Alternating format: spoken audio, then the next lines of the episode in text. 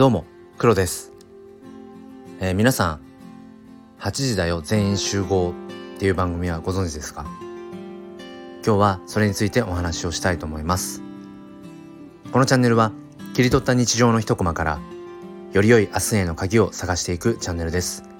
本日もよろしくお願いいたします。さて改めまして公立小学校の教員と4歳の娘の父そして趣味フォトグラファーをしている黒です。今日の放送ではライブの良さということについてお話ししていきたいと思います、えー、冒頭でもお話をした、えー、8時だよ全員集合という番組が、えーまあ、昔1969年から1985年まで、えーまあ、放送されていた、まあ、伝説のというかあの怪物の番組、えー、なんですけれどもおそらく同世代の方、まあ、それ以上の方はあのご存知だと思います。もし聞いたことないよとか見たことないよっていう方はあの YouTube でもアップされているのでもしよければ一度見てみてください。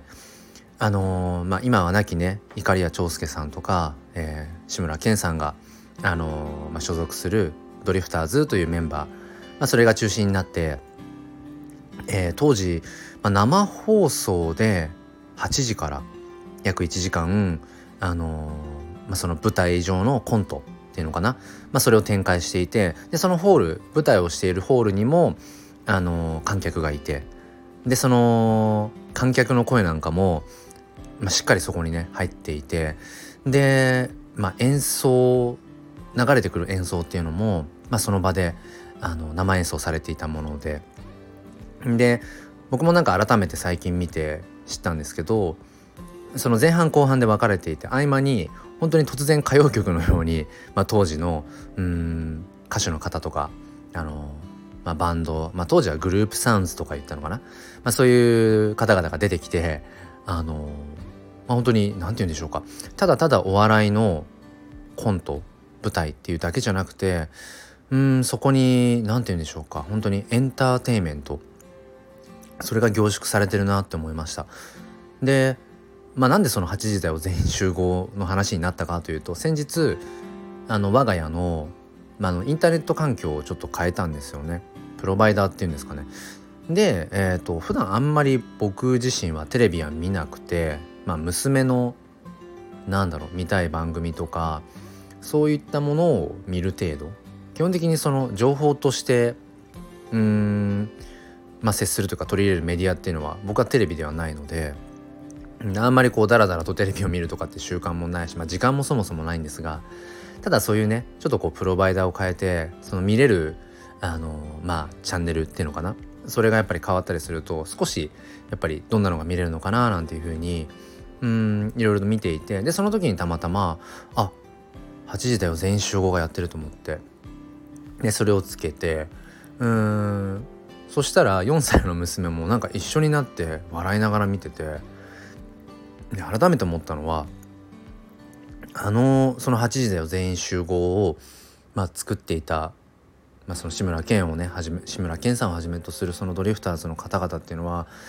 その老若男女問わず笑えるようなそういう普遍的な笑いっていうのかな。なんかそういったものを展開していて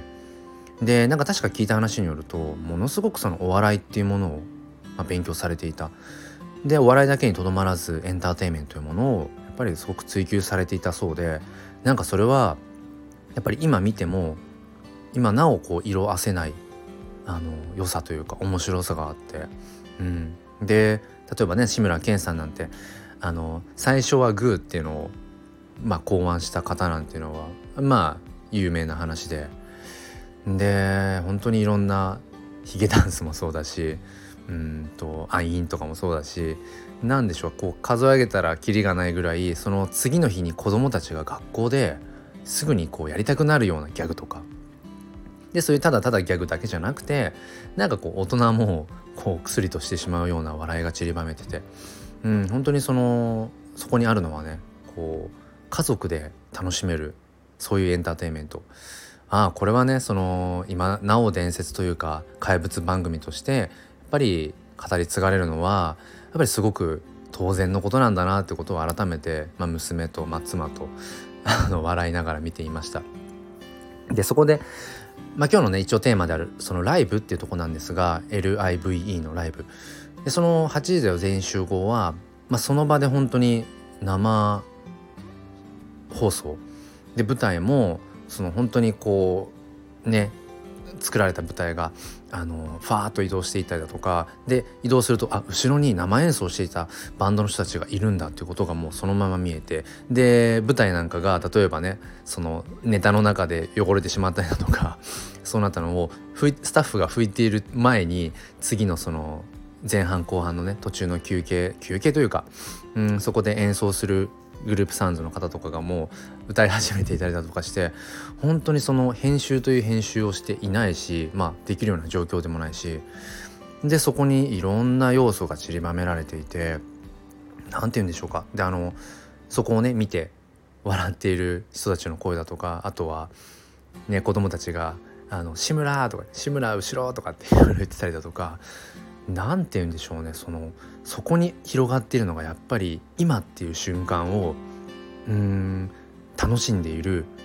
大人子供そして演者の方々。うん。なんかそこにいる空間全てがもちろんそのね何十年も前の映像なんだけどそこに残っているのは紛れもなくその瞬間を一緒に笑って一緒に楽しんで一緒にエンターテインメントをこう味わっている人たちの息遣いというか鼓動が聞こえてきてそれっていうのはやっぱり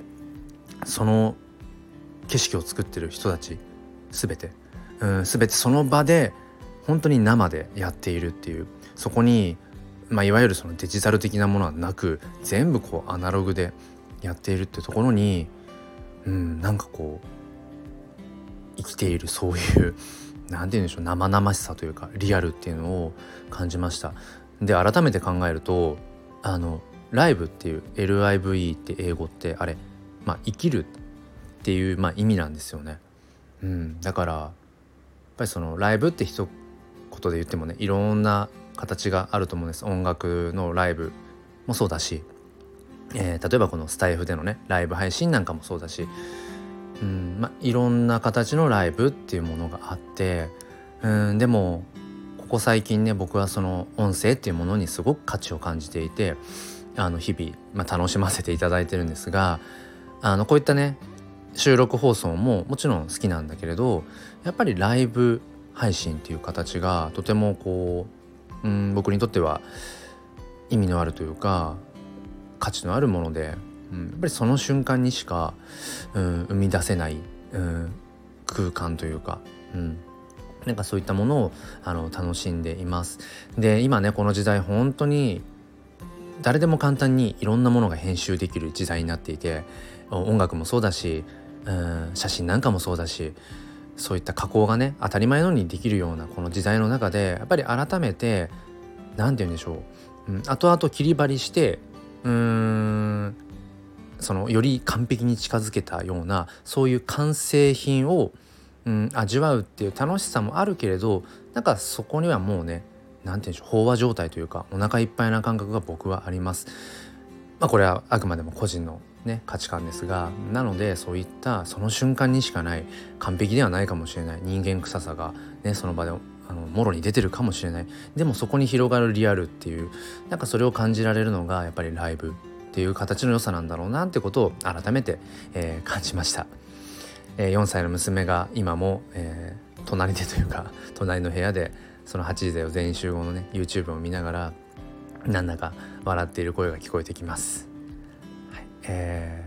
ー、何か皆様のね明日につながる鍵になれば幸いです。